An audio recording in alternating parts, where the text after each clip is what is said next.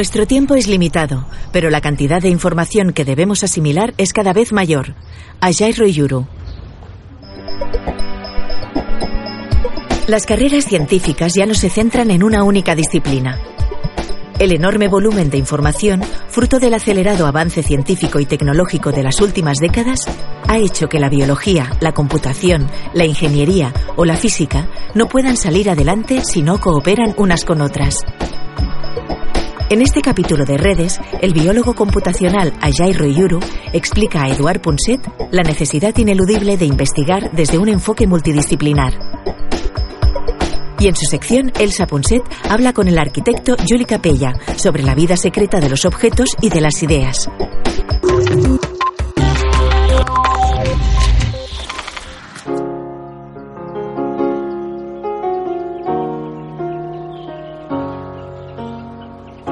Estoy en Central Park, en Nueva York, y la verdad es que no estamos muy lejos de donde debo encontrar a Ajay Royuru. Es una, para mí es una figura emblemática de algo que ha ocurrido en el mundo anglosajón y particularmente en Estados Unidos, en donde nos han desbancado de esta obsesión que teníamos por la especialidad de uno por la especialización. Eh, Roy Yuro es, por ejemplo, ah, ya me dirán cómo se conjugan las dos cosas, biólogo computacional. Y él siempre me dice, Eduardo, es una pena que la gente se especialice y profundice en el conocimiento de una sola cosa tan pronto. Bueno, de eso les vamos a hablar, de lo que es el futuro. Y el futuro es, utilizan una palabreja que suena muy mal, multidisciplinariedad, pero que es eh, una maravilla.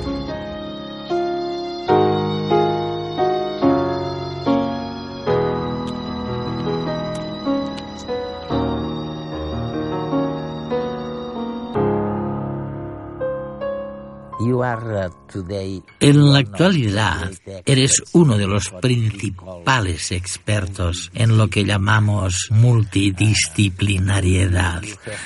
Probablemente porque llevas un tiempo diciéndoles a los ingenieros que la mejor manera de usar los recursos con eficacia no es concentrarse en un solo campo de estudio, sino considerar varios ámbitos a la vez. ¿Cuál es tu primera impresión tras trabajar durante tantos años y decirles a los ingenieros, a tus amigos y a los demás científicos que es preciso incorporar la informática, la perspectiva computacional y la de muchas otras disciplinas para descubrir más cosas? Yo estudié biología. Eso es. Y hay una pequeña diferencia entre cómo piensa un biólogo y cómo piensa, por ejemplo, un físico o un matemático. Se trata de una diferencia pequeña, pero resulta que en este contexto acaba siendo muy relevante. Los biólogos se plantean preguntas pero están dispuestos a no conocer la respuesta para la mayoría de incógnitas, porque en casi todas las preguntas que nos formulamos en el campo de la biología, la respuesta es no lo sé, tal vez pueda descubrirlo, pero realmente todavía no sabemos la respuesta. En cambio, las ciencias duras tradicionales, como la física, por ejemplo, intentan responder este tipo de cuestiones más exhaustivamente. Estas han llegado muy lejos con este enfoque. Creo que estamos en un momento crítico muy interesante en el que como biólogo, si insto a los colegas matemáticos, informáticos y físicos a que nos ayuden a despejar algunas de las incógnitas no resueltas de la biología, avanzaremos muchísimo. Esto es ah, maravilloso. Quizás deberíamos decirles a nuestros nietos que esta es la manera de proceder. Esta mañana he visto fotos de famosos cuando eran jóvenes. Estaban Bill Clinton, Harrison Ford, Michelle Obama o Madonna lo que cuentas me hace pensar en la necesidad de intercambiar información entre varias disciplinas. Seguramente Bill Clinton llegó a ser lo que es hoy porque se dedicó a tener en cuenta cosas diferentes y épocas distintas. Creo que muchos biólogos hemos tenido un recorrido así. Tal vez empezamos centrados en algo, pero a medida que empezamos a aprender de la interacción con los demás, la experiencia nos ha ido enseñando más cosas. En el instituto, por ejemplo, imaginaba que la biología a la que me dedicaría era la que se practicaba entonces, que básicamente consistía en diseccionar una rana para ver qué había dentro. Pero nada que ver con la biología de hoy.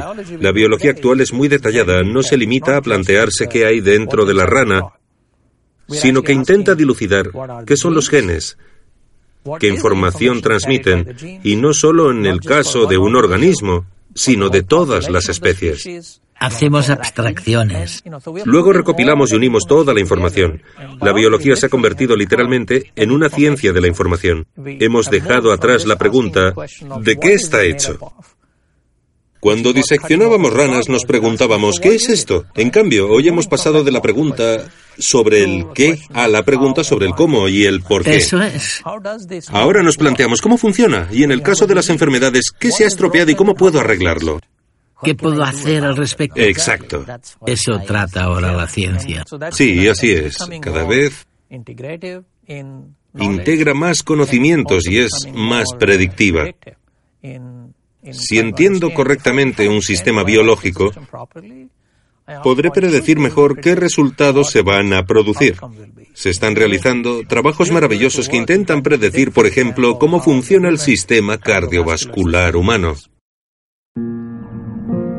Esto es un quark, la parte más pequeña en que se puede dividir la materia.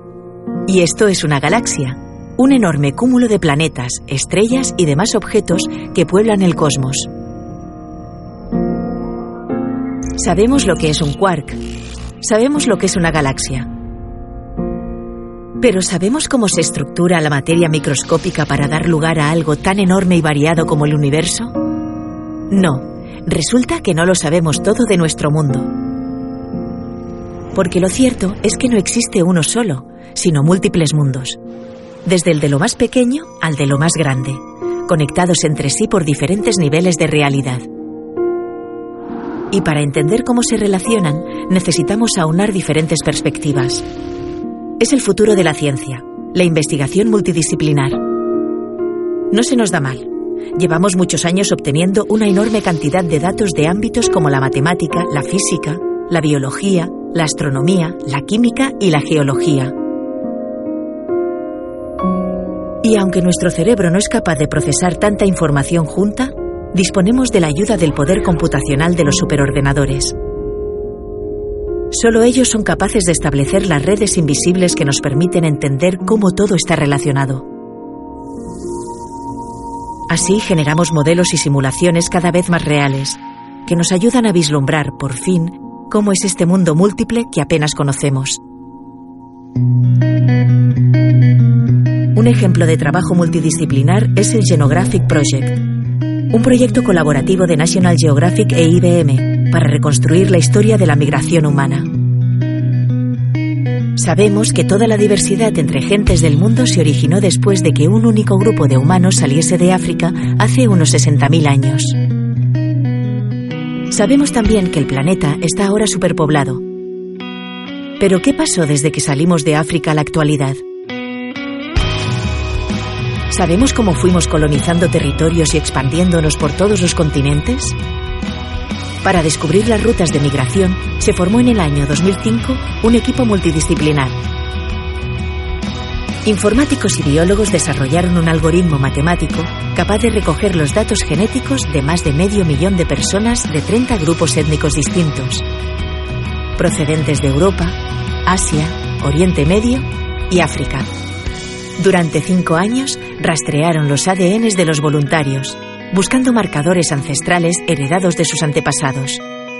De esta manera pudieron reconstruir la historia de las muestras, agrupándolas según orígenes comunes. Gracias a este proyecto, ahora sabemos que todos los europeos estamos emparentados con las poblaciones del sur de la India. Es decir, que nuestros ancestros proceden de allí. O que la mayoría de ingleses e irlandeses proceden de poblaciones ibéricas que ocuparon esas islas norteñas tras el fin de la última glaciación. El proyecto sigue abierto a la colaboración de todos.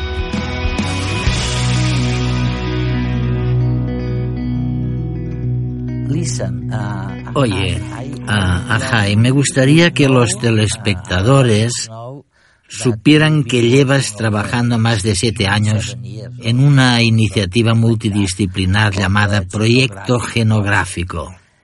¿En qué consiste este proyecto? La pregunta que nos hacemos con el proyecto genográfico es la siguiente. ¿Quiénes somos como personas? Sabemos que somos una especie, una población, ¿de acuerdo? Pero si retrocedemos en el tiempo, em, todos los seres humanos tenemos antepasados comunes. Hoy en día los indicios apuntan a que el lugar de origen de la humanidad fue África. Si nos remontamos lo suficiente en el tiempo, tus antepasados y los míos y los de todo el mundo estaban en África. Sin embargo, a partir de ahí la población ha crecido y se ha diversificado y hoy hay 6.500 millones de personas repartidos por todos los continentes. Lo que intentamos en el proyecto genográfico es entender quiénes eran nuestros antepasados y también cuál fue su recorrido por el planeta para dar lugar a la diversidad que vemos hoy en la Tierra. ¿Y cómo respondemos a esas preguntas? Pues pensamos que el principal libro de historia del que disponemos es la diversidad genética que tú y yo llevamos. El ADN, porque proviene de nuestros antepasados y porque hay diferencias entre mi genoma y el tuyo. El momento en el que surgieron dichas diferencias marca la rama en el árbol genealógico humano a la que corresponden. Por tanto, si descubro el marcador genético que separa una rama de otra, y luego me planteo cuándo surgió dicha rama en el tiempo. Entonces sabrás exactamente cuándo fue, bueno, más o menos. Sí, siempre habrá algunos errores que tienen que ver con la precisión a la hora de realizar las dataciones, pero es mejor que decir que tiene que haber ocurrido en los últimos 150.000 años. Así que intentamos datarlo y en segundo lugar intentamos ubicar los marcadores genéticos geográficamente, además de temporalmente. ¿Y cómo lo hacemos?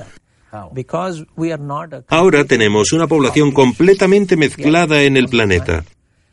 Pero lo que hacemos es analizar la diversidad genética disponible en todo el mundo y preguntarnos qué sucede con cada individuo. Pongamos que te estudio a ti. No solo sé que en la actualidad estás en España, bueno, hoy estás en Estados Unidos, pero tus antepasados son españoles, sino que además, si te pregunto hasta cuándo puedes retroceder en la historia de tus antepasados, me dirás que puedes ir atrás, qué sé yo, tal vez 30, 50, 100 años, en algunos casos incluso algunos siglos. Eso es lo que sabrás acerca de la posible procedencia de tus antepasados, pero no dejan de ser unos pocos centenares de años. En cambio, tu genoma incorpora información sobre quiénes fueron tus antepasados. Desde... Desde siempre. Así pues, si analizo los marcadores y en segundo lugar estudio la diversidad genética disponible del planeta e intento ubicar dichos marcadores en los diferentes emplazamientos geográficos, eso me permitirá volver a conectar las ramas del árbol y decir, de acuerdo, esta variación probablemente ocurrió en esta ubicación geográfica del mundo. Y este es el viaje que debieron de realizar nuestros antepasados para dar lugar a la población que tenemos hoy. ¿Y qué hay de la globalización? Porque la diversificación entre los diferentes genomas es fantástica por ahora. Pero la mezcla de personas no acabará haciéndola desaparecer algún día. Me refiero a que la globalización dificultará vuestra labor. Lo pone más difícil, tienes razón, porque las poblaciones se están mezclando, por buenos motivos. Sí. Y además, se trasladan de un lugar del mundo a otro.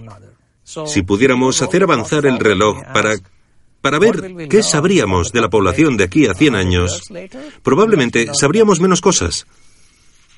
Ahora es un buen momento para hacerse estas preguntas, porque la globalización no para y nuestra capacidad de encontrar las raíces de las cosas y ubicarlas geográficamente es una señal que se está disipando. Identificar las palabras de nuestro manual de instrucciones, o lo que es lo mismo, descifrar el código de nuestro ADN, la información que contienen nuestros más de 25.000 genes. Ese fue el objetivo del ambicioso proyecto Genoma Humano. Es un proyecto que empezó en la década de los 90 del siglo pasado. La verdad es que fue un esfuerzo impresionante, con un presupuesto de unos 3.000 millones de dólares, que agrupó los cerebros de miles de investigadores de todo el mundo, implicados en desentrañar el mayor reto de la biología de los últimos tiempos. Pero hay que recalcar que no todos los científicos sumergidos en tamaña empresa eran biólogos. Ahí estaban también matemáticos, estadísticos, ingenieros, físicos, informáticos y un larguísimo etcétera propio de un trabajo verdaderamente multidisciplinar. Volviendo a tu sugerencia de que la biología tiene mucho que ver con la informática. Una vez te preguntaron sobre la mezcolanza, la interacción de disciplinas diferentes y dijiste lo siguiente, está claro, está claro que el cerebro humano no puede manejar el ingente volumen de información relevante que generamos, por lo que se requieren métodos computacionales no solo para hacer las cosas bien, sino para llegar siquiera a hacerlas. Eso, eso fue lo que dijiste. ¿Lo mantienes? Claro. Considero que mi trabajo como investigador consiste en estar al corriente de la investigación que se está llevando a cabo, por lo que tengo que leer la literatura especializada. Tengo que leer revistas. Sin embargo, mi día y el del resto de investigadores del planeta no tiene más de 24 horas. Nuestro tiempo es limitado, pero la cantidad de información que debemos asimilar ahora mismo es enormemente superior a la de antes. Yo lo veo como una sobrecarga cognitiva. Incluso si me plantaras toda la información en los morros, no podría leerla y digerirla suficientemente rápido como para poder analizarla bien. Por tanto, lo que necesito son sistemas informáticos y soluciones de tecnología de la información que puedan mejorar el proceso de buscar y asimilar información y que me proporcionen aquello adecuado en lo que me tenga que centrar. Estamos dejando atrás los sistemas informáticos que tenían que programarse y que solo hacían lo que les decíamos que hicieran. Los sistemas de programas para pasar a sistemas cognitivos, donde el propio sistema se encarga de hacer la tarea por ti. Aprende lo que debe aprender y te trae toda la información que necesitas.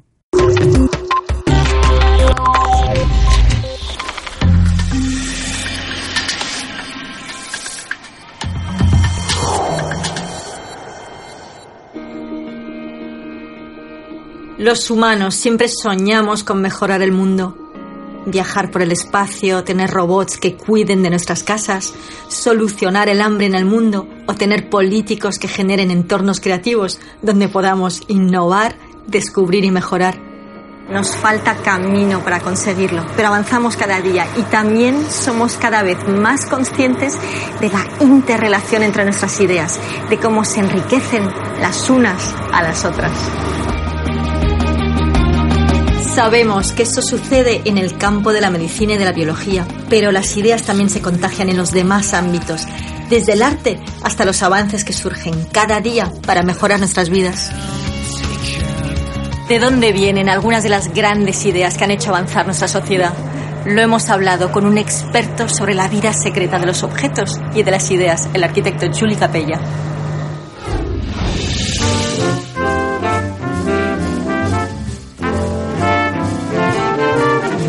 Qué inventamos los humanos? Bueno, primero de todo por necesidad. El hombre primitivo lo hizo seguro por necesidad, pero yo creo que en el estadio en que estamos lo hace sobre todo por curiosidad. Se ha demostrado que muchas veces el reto es de la propia curiosidad, más incluso que el negocio lo cual es sorprendente. Es decir, que inventaríamos aunque no pudiésemos vender lo que inventamos.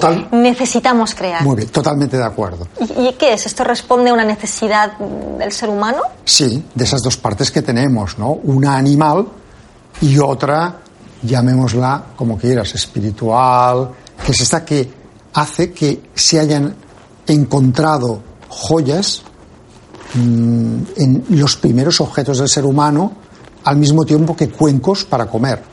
¿Qué grandes inventos han cambiado nuestra vida? Los hay en muchos ámbitos. En nuestra vida cotidiana, pues yo creo que el que es fundamental es el inodoro. Ah. Imaginémonos casas sin este instrumento, pero después los hay muy sofisticados. ¿eh? Es decir, poder volar todos los medios de transporte, eh, digamos, mm, son de una gran practicidad. Pero a mí me gusta al mismo tiempo contraponerlos con cosas elementales que además casi no han cambiado su forma ni su función a lo largo de siglos. Por ejemplo, el botón. Por ejemplo, un clavo. Por ejemplo, un anzuelo. Un anzuelo es la forma casi perfecta. los caminos de la creatividad son fascinantes. Por ejemplo, que sirvan para varias cosas. La navaja suiza. Entonces, claro, eh, digamos, eh, te atrae porque tiene muchos usos. O, por ejemplo, el iPhone. Para mí es la navaja suiza de la tecnología. Estos son vías, digamos, de creatividad. Pero otra, en vez de complicar, es simplificar. También es así. ¿eh? Por ejemplo, pues podríamos entender que la cremallera, que es un gran avance, que por cierto nace para cerrar sacos de correo de forma rápida. El paso siguiente de la cremallera es el velcro y en la carrera espacial descubren que no puede ser con botones, la cremallera se puede atascar y se desarrolla un nuevo producto que es el velcro, que es una simplificación. Inventamos por error. Sí, mucho. ¿eh? El post-it es la más conocida. ¿eh? Un ingeniero pues que está buscando un pegamento muy fuerte, le sale mal y resulta que es un pegamento con unas microcápsulas que se despega enseguida, pero tiene una habilidad que no deja huella. Tú lo pones y lo sacas, lo pones y lo sacas. Y hasta que no se llena, digamos, de, polvo, sigue funcionando. Eh, de ahí nace el famoso post-it.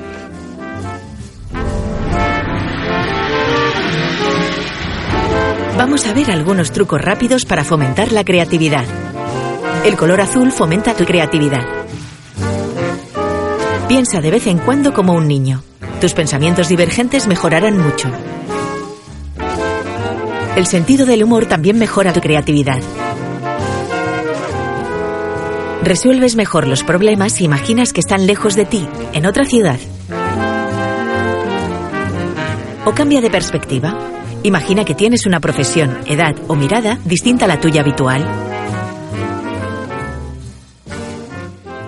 Eso que dicen de que mm, en realidad inventamos poco, sino que imitamos la naturaleza, ¿es verdad?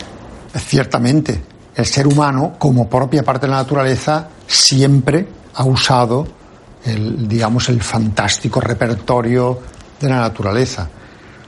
Lo que pasa es que lo ha combinado con su inteligencia. El talento del ser humano, o sea, lo artificial, no tiene por qué ser algo negativo. Lo artificial lo que pasa es que debe ser armónico con la naturaleza, pero es de lo que vivimos. Civilización, bienestar, es artificialidad. ¿Tienes ejemplos de creadores que a lo mejor han creado contra viento y marea y frente a las burlas de los demás o la incomprensión de los demás? El primero en la frente. Eh, aquí muy cerca está la pedrera de Antoni Gaudí, que se construyó exactamente ahora hace un siglo, justamente un siglo, y que fue el hazmerreír de la época. Fue incomprendido. Los ciudadanos se burlaban hay caricaturas que decían que era un queso roído, otros que era una caverna. Eh, es decir, ser extremadamente vanguardista en tu momento está penalizado en nuestra sociedad. El inventor del mouse, eh, del cual ahora todos no le, besaríamos los pies, por lo que nos ha facilitado, digamos, el, trabajo. Eh, se cachondearon de él y estuvo prácticamente 10 años sin uso. Julie, para terminar, háblanos de la, de la fregona. la fregona es un invento español, así de claro, que tiene antecedentes, obviamente, en Estados Unidos, y su inventor, el señor Manuel Jalón, era un ingeniero aeronáutico. Una de las cosas que él eh, le preocupó es que, bueno, cuando tenían que limpiar los hangares, pues claro, en aquel momento las mujeres se, se agachaban y fregaban. Él hace un recipiente, un cubo, con un escurridor y un palo con unas mopas de algodón, que eso no existía. Piensa que en aquella época le acusaron de todo. Las mujeres de la limpieza les dijeron que con este invento les iban a quitar el trabajo porque podría fregar todo el mundo. Eh, España, desde luego, es un país muy creativo.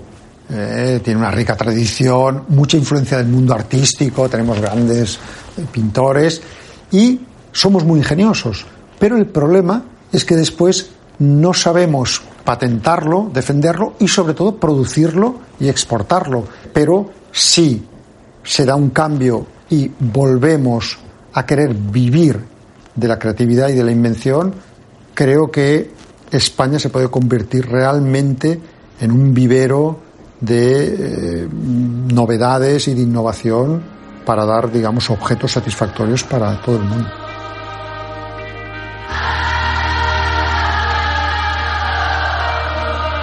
Nos caracterizamos por una gran capacidad inventiva que genera nuevos inventos y oportunidades que facilitan nuestra vida. Pero aprovechamos suficientemente esas capacidades creativas o dejamos que inventen otros. Si eres humano, no lo dudes, estás programado para crear y para inventar, sobre todo si te dejas inspirar por otras ideas, otras personas y otros enfoques. Pruébalo y verás, no es magia, es inteligencia emocional.